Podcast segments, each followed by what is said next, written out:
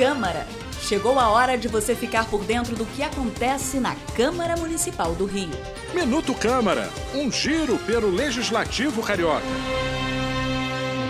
Uma palestra na Câmara do Rio discutiu um estudo feito pela Associação Brasileira de Déficit de Atenção. O levantamento mostra que 5 a 8% da população do mundo enfrenta o TDAH, transtorno que afeta a atenção, impulsividade e hiperatividade. Para a vereadora Tânia Bastos, o estudo levantou um alerta. A gente precisa falar mais, a gente precisa de políticas públicas, a gente precisa de projetos de leis para tentarmos minimizar o sofrimento dessas famílias. As causas incluem fatores genéticos, biológicos e ambientais. Os sintomas variam, desde desatenção até inquietude. Os primeiros sinais podem aparecer ainda na infância. A falta do diagnóstico correto pode impactar nos estudos, no trabalho e no convívio com a sociedade. Eu sou Ingrid Bart e este foi o Minuto Câmara. Minuto Câmara, um giro pelo Legislativo Carioca.